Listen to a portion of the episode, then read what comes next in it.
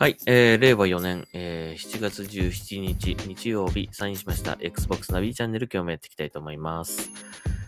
はい、えー、3連休1日目が終わって、今日は2日目です。今、朝の4時ぐらいですかね。まあ、ちょっと変な時間に寝ちゃって、変な時間に目が覚めたという感じで、こんな時間になってるんですが、えー、ポッドキャストを撮っていきたいと思います。まあ、3連、3連休初日、あの、雨降っちゃいましたね。なんか出かける気になれなかったので、今日は、あのー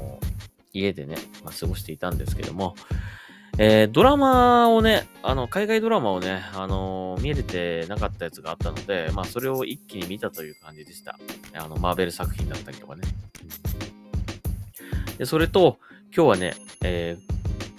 ーこの話をしたいなと思って、えーヘイローですね。海外ドラマのヘイロ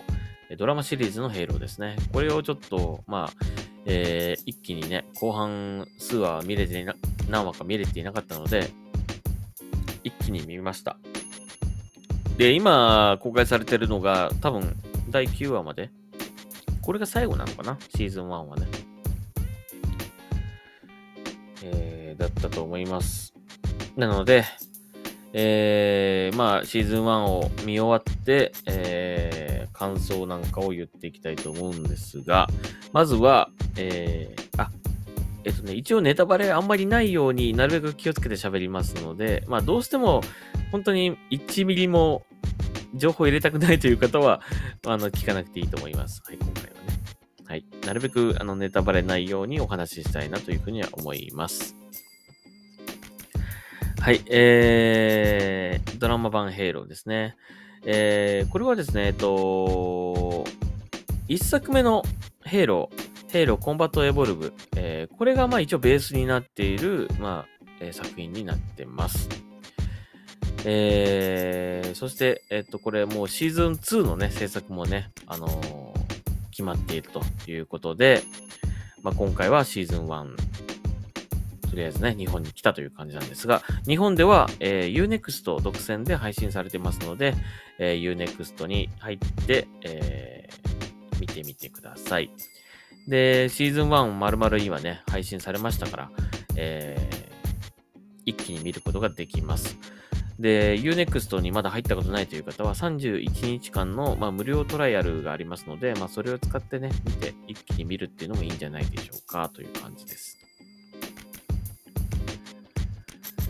はい。えーで、ドラマ版のヘイローなんですが、えーどういうストーリーかということですね。はい。えー長きにわたる紛争と政治的混乱に苦しんできた人々あ人類は、惑星を植民地化し、宇宙へと進出していた。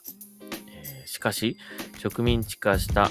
惑星は冷酷な異星人、異星人同盟コブナントの脅威により、多くの人類が命を落とす事態に世界の破滅を目論むコブナント、コブナントを阻止できるのは、国連宇宙司令部である UNSC によって強化された、えー超兵器スパルタンのマスターチーフただ一人だ。えーしかしある時、自身の率いるシルバーチームのカイ、バナック、リズと共にコブナントに襲撃された惑襲撃された惑星マドリーガルに派遣されたマスターチーフは謎の物体ヘイローに遭遇する。その物体に触れたとき、マスターチーフは長い間失われた家族との子供時代の記憶を思い出すことに、超兵器スパルタン、超兵器スパルタン計画を主導したキャサリン・ハルゼ博士が秘密裏に動く計画や、コブナントの野望、そしてマスターチーフの謎めいた過去が重なるとき、彼は人類は救うべき価値があるのか否かという決断を迫られるというお話になっています。はい、えー、という、まあ物語なんですね。で、まあ、一応その一作目のね、えっ、と、ヘイローがベースになっているっていう感じなんですけども、これはあくまでもドラマですので、あのーゲームの一作目とかね、その、まあ、バンジーの作ったヘイロー1から3の感じとかを、あのーこのドラマに求めてしまうと、多分ちょっと違うんだろうなっていう感じはします。まあ当然だと思うんですよね。やっぱりこれドラマなんで、えー、もうね、最初から最後までずっと戦闘ばっかりやってるみたいな、えー、感じになっちゃうと、まあ多分見てる方もね、あの一本の映画とかだったらね、楽しいかもしれないけど、これ、ね、1時間ぐらいの作品をこう、全何話とかで、見るとね、疲れちゃうと思いますので、まあそこはもうちょっとその、戦闘の部分とドラマ的な部分っていうのが、まあ、こうあってという感じですね。まあ、普通ドラマってそうだと思うんだけど、はい。えー、なので、えー、まあそういった感じの内容になってます。で、キャラクターね、えっ、ー、と、キャラクター的にこの、まあマスターチーフはもちろん、えー、ゲームにも出てくる、えー、コルタナ、そしてハルゼイ博士などね、えー、こう出てきますが、その他のね、キャラクターもとても魅力的なキャラクターで、特に、えー、このマスターチーフが、えー、率いているこのスパルタンシルバーチーム、はい、バナック、リズ、カイ、この3人とかはね、なかなかあのいいキャラクターでしたね。まあ、このスパルタンというものがね、この、まあ、マスターチーフはこう何、あとあるきっかけによって、その、ちょっとこうね、あの内面的に変わっていくんですけども、あの、そういったちょっとこう、人間的な部分が出る、そのマスターチーフと、えー、その、その他のスパルタンのこう、純粋な、もう兵器としてこう作られたスパルタンのこう対比みたいなのもちょっと見れたりとかしてね、えー、そこはすごく面白かったかなという感じしました。で、今回のシーズン1見ていて、ちょっと残念に思ったのは、中盤にね、あの、全然このマスターチーフと関係ない話が入ってくるんですよね。まあ、かん、全く関係ないわけじゃないんだけども、まあ、マスターチーフ出てこないみたいな話のエピソードがあるんですね。それはね、正直、ちょっと見ていて、なんか、これいるのかなっていうふうに思っちゃったところだったんですけどね。なんか急に韓国ドラマ見てるみたいな感じになっちゃうところがあるんですが。えー、まあそれがね、このね、最初に、この第1話でマスターチーフが、この、えー、登場して、えー、救助し、救助をする、このクワン、クワンっていう女の子、えー、が出てくるんですが、このクワンっていう女の子はね、あまり刺さらないんですよね。なんかね、正直言って。うーん。まあ、な、な、なんですかね。すごいこうキャラクター、まあ、個性的でもあるし、まあちょっとね、あのー、まあ韓国人なんだと思うんだけどもね、喋ってる言葉とかもね、なんか韓国語みたいな感じだったから、まあ、そういう感じなんだけども、見た目も、まあ、いかにも韓国人って感じで、えー、まあ、出てくるんだけどね、これ、この子を、まあ、最初のエピソードでね、まあ、救うんだけど、マスターチーフが。で、そこからこの、マスターチーフと、このクワンっていう女の子の物語がちょっと始まるんだけど、正直ね、このクワンっていう女の子が全然刺さらなくて、まあ普通だったら、この女の子が今後どうなっていくのかなっていうのをこう見守っていくみたいなね、感じになっていったら面白かったんだけども、なんかやっぱ僕的にあんまり刺さらなくて、うーん、なんかこの子がどうなっていくのかって結構どうでもいいなって思っちゃった感じはしましたかね、正直言ってね。だけど、まあ、えー、結構このシーズン1を通して、このクワンっていう女の子は、かなり7割、6、6割ぐらい出てくるので 結構重要人物な扱いなんだけど、正直あんまりこの子に刺さらなかったので、あどうでもいいなと思っちゃったんだけど、まあ、この最初にね、このクワンを救ったマスターチーフが、えー、この後ね、その後、元同僚、同僚っていうか、まあ一緒にこの訓練、スパルタンの訓練を受けていた、ソ連っていうね、えーキャラクターがいるんですが、このソ連に、まあ、託すわけなんですけど、守ってやってくれってって託託すんですけど、まあ、このソ連っていうのは、この、もともとは、えー、マスターチーフ、ジョンと一緒にスパルタンの訓練センターでトレーニングしてたんだけど、まあ、それが嫌になって逃亡するんですよね。で、逃亡して、ちょっとこう、なんですかね、アウトローっつうか、まあ、海賊みたいな、え、方をしているというね、自由な生き方をしているっていう感じのキャラクターなんですが、で、このソ連とクワンの物語っていうのも、まあ、えー、このシーズン1の中でね、こう出てくる、何回か出てくるんですけどもね。まあ正直ね、どうでもいいかなっていう感じなんですよ。このクワンの、この、ちょっと、キャラクターがあまり僕的に刺さらなくて、どうでもいいかな。もうちょっとこのクワンの、この役柄っていうかね、この女の子がもうちょっと刺さるキャラクターだったら、ちょっと見守っていきたいっていうふうに思ったんだけど、そこが僕的にはちょっとマイナスでしたかね、この、今回のね、ヘイローのシーズン1はね。まあもしかしたらシーズン2でまたこの出てきて、いろいろとマスターチーフとのこうね、えー、そういう絡めたエピソードみたいなのが出てくるのかもしれないんだけど、まあちょっとそこがね、一番最初のこの大事なとこですよね。このキャラクターがね、こう出てきて、そのキャラクターがこう好きになれるかどうかっていうところって結構大事だと思うんで、まあそこがちょっと残念だったかなという感じでしたかね。はい。あと、まあ、えっ、ー、と、ゲームにも出てくるコルタナ、そしてハルゼ博士ね。えー、なんですけどもね。ハルゼ博士はかなりね、まあ良かったなという感じしました。ただ、ゲームのハルゼ博士よりももうちょっと、うーん、野心的で怖いっていう感じがちょっとしましたかね。うん、クールな感じっつうかね。なんか、まあ、ゲームの方でももしかしたらそうだったのかもしれないけど、ひたすらこう自分の研究とかね、えー、にこう熱心でっていう感じ。だから人、なんかあんまりその人の命とか、なんか正直どうでもいいみたいな なんかぐらい感じさせるような、あのー、ところが見えた感じが少しして、少し怖い感じはしましたが、でも僕的にはすごく好きなキャラクターでしたね。ハルセ博士ね。で、あとコルタナね。コルタナ。えー、コルタナの声は、ヘイローの一作目の、えー、小池さんがやってるんですけど、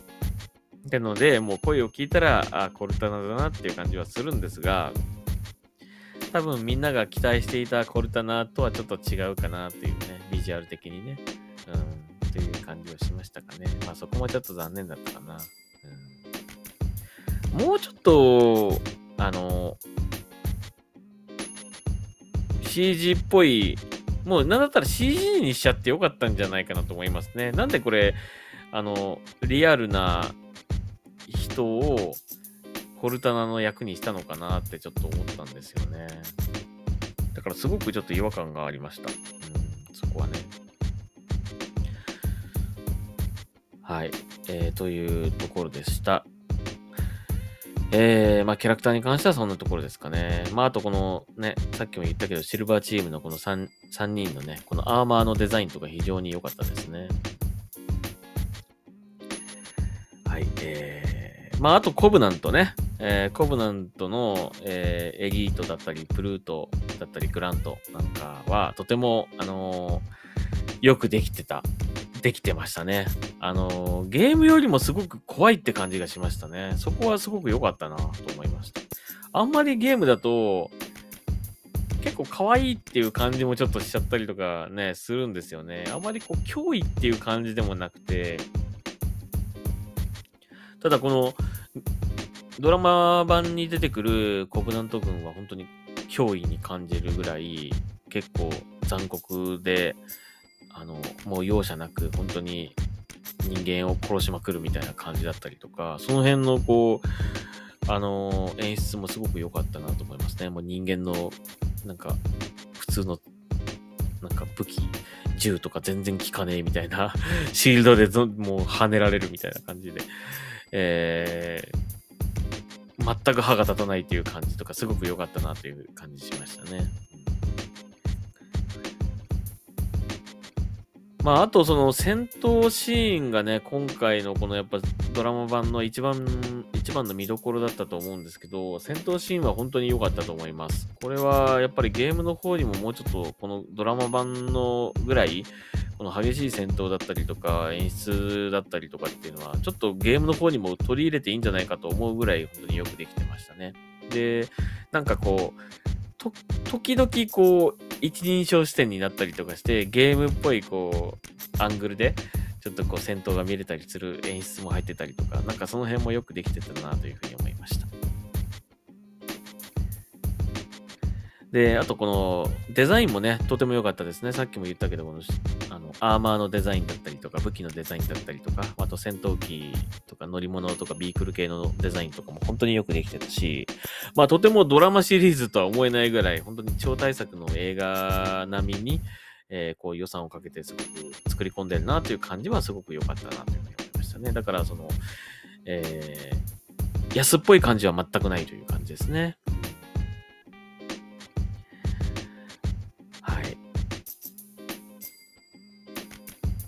えー、で、まあ、声優さん、あの、日本版はですね、吹き替えで、あのー、見ることができますので、えマスターチーフは小山さんですね。これはゲームと一緒ですね。えー、そして、えー、春勢博士。春勢博士はちょっとボイス違いますけども、えー、田中敦子さんがやってます。あの、元子ですね。はい。えー、あの広角機動隊のね。はい。えー、で、コルタナは、えっ、ー、と、さっきも言いました、えー、同じですね、ヘイローの一作目の声をや、一作目でコルタナの声をやっていた小池晃子さんがやってます。その他のキャラクターも、まあ、えー、超豪華声優陣という感じで、えー、安心して見れますね。その辺の声優の吹き替え、吹き替えとかもバッチリクオリティの高いものになってます。はい。で、まあね、その、さっきも言ったけど、その、真ん中のね、その、なんか、この話いるって感じのところありましたけど、やっぱりこれドラマなんで、いろいろな伏線を張っておくっていうね、えー、シーズン1でいろいろと、いろいろなキャラクターを立てて、えいろいろな話の伏線を作っていくっていうのは、まあ当然のやることだと思うので、まあそこの辺はまあ仕方ないとは思うんですけどね。まあもうちょっとその話が良かった、話っていうかキャラクターと話が良かったら良かったのになっていうのは思うんですけど、うん、まあそこがちょっと僕的に残念だったところだったけども、まあトータル的にはすごく良かったなというふうには思いました。うん。まあね、一応ね、レビューとかも見たんですよ。まあ、見終わった後にね、レビューとか見ると、まあ、大体ああいうレビューを書き込む人っていうのは、あまりいいこと書かないんですよね。だから、あんまりレビューを見て、えー、それに見る前からね、あの、なんか、あんま面白くないのかなっていうふうに思っちゃうと思うんですよ。あのレビュー見たらね。なので、あんまりレビューは見ない方がいいかなと思うんですけども、まあ、見終わったら見るのはいいと思うんですけどね。で、やっぱりその、ゲームのね、その、ヘイロー、特にバンジーの作ったヘイロー、まあ、その一作目がね、ベースになってるっていう、あの、風になってるので、そのバンジーの作った一作目のゲーム、あれを、あの内容を求めてしまうと、ちょっと、あれってなっちゃうとは思います。でもこれドラマなんで、ね、さっきも言ったかもしれないけど、ドラマだドラマだから、まあ、ずっと戦闘してる、ね、わけにはいかないと思うからね、その辺の、もうちょっとその、まあ、もちろん戦闘のシーンは何回かある、ね、大きな戦闘シーンが何回もあるので、えー、そこは見どころではあるんですけどもね、うん、そういったもっと、えー、戦闘じゃない部分、その、本当にドラマですよね。ドラマの部分っていうのをもうちょっと楽しんだ方がいいかなと思うので、あそこばっかり期待しちゃうと、ちょっと、あれっていう風になってしまうっていうね、レビューになってしまうのは、まあ、しょうがないかなとは思いますけども、そこは割り切った方がいいかなと思いますね。これはもうゲームではなくてドラマなんだと。うん、ヘイローというものを題材にしたドラマなんだと思って見た方がいいと思います。うん、だから、まあ結構ね、そのマスターチーフが、あの、ヘルメットを脱いで、まあ普通のね、顔をさらしてこう演技する部分っていうのもたくさんあって、まあ、マスターチーフはヘルメットを取らないみたいな、そういったね、あのー、まああるんでしょう、そのヘイローファンにはね。うん、なので、まあその辺の違和感があったりするのかもしれないけど、まあ、ヘイロー5とかではね、結構スパルタンのあのヘルメットを取ってこう喋るシーンなんていうのもいっぱいあったから、うん、まあ別にヘルメット脱ぐ脱がないは別にどうでもいいかなとは思うんですけどね。そこ結構嫌がる人もいるみたいですね。ただやっぱヘルメットで演技するって結構難しいと思うんですよね。表情も見れないし、なんかこうね、あのー、まあ感情、まあ、その感情的なものがないもう本当に兵器としてこう扱われてるわけですからね、このスパルタンはね。だからまあそういったまあ、芝居っていうのはね、いらないわけなんだけども、まあ、その、マスターチーフは、その、とあることをきっかけに、ちょっとこうね、あのー、その戦闘マシンじゃなくなってしまう、えー、感じになってしまうんですが、まあ、そういったね、部分の、その、えー、演技っていうのも、っていうものをね、なかなかヘルメットかぶりながらやるっていうのは難しいと思うんですよね。だからまあ、ヘルメットを取るのはまあしょうがないのかなと思うんだけどもね。まあそこを、なんかレビューとか見てるとそこを嫌がる人が結構いましたね。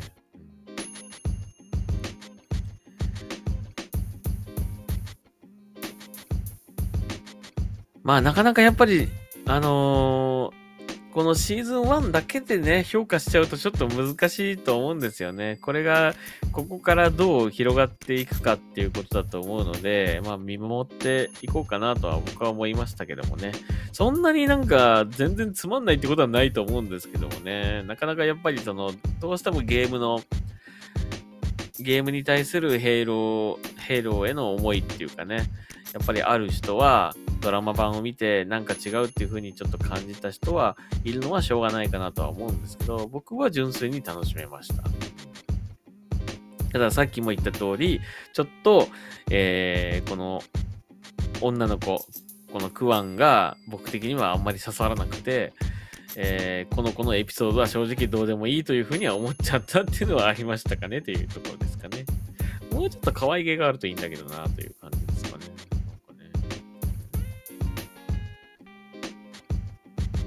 結構強いんですよね、この子ね、なんかね。うん、だからあんまりこ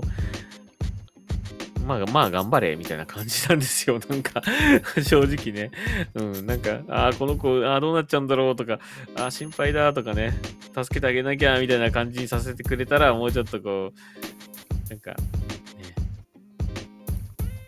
感情が芽生えるんだけど。まあ、将軍の娘っていう設定ですからね。まあ、強いのはまあね、そう、しょうがないんでしょうけどね。はい。まあ、そういうわけで、えー、まあ、もう一回ちょっとおさらいして簡単に言うと、とにかく、出来はとてもいいと思います。その、アーマーのデザイン、世界観のデザイン、えー、武器、ビークルのデザイン、すごくいいです。作り込まれてます。そこはすごいお金をかけてる感じはしているので、安っぽくはない。とてもよくできています。そして、えー、コブナントの、えー、コブナント軍の、その脅威、えー、怖いと感じさせるぐらいな、本当に、えー、ゲームよりもずっとね、そこはね、あの、脅威を感じるので、そこもすごく良かったなというふうに思います。で、まあ、このドラマの部分に関しては、まあゲームと同じものを求めるとちょっと違うっていう風になるとは思います。それはもう、これはドラマだからしょうがないと思いますね。そこはドラマと割り切って楽しむべきだと思います。はい。えー、それと、まあ、キャラクター単体で言えば、コルタナとクワンはちょっと残念だったかなという感じですね。うんえー、その他のキャラクターは結構いいと思います。はい。で、ストーリーも、えー、まあ、本当にシーズン1なんで、えー、